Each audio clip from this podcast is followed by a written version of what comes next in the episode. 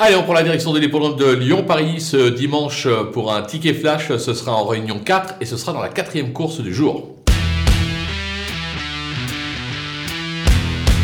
Dans cette épreuve, on va tenter un Super 4 euh, en champ complet. On va partir euh, du numéro 6, Il Fantasia. Euh, j'ai bien aimé ses débuts en compétition. Je pense qu'il est tout simplement capable de doubler la mise. On va lui opposer l'As Eliano, qui reste sur une probante troisième place. L'un de ses débuts, c'était un succès. C'est l'entraînement biathlonique qui est en grande forme actuellement. Attention à sa candidature. Et enfin, le numéro 7, qui se nomme Tafzer.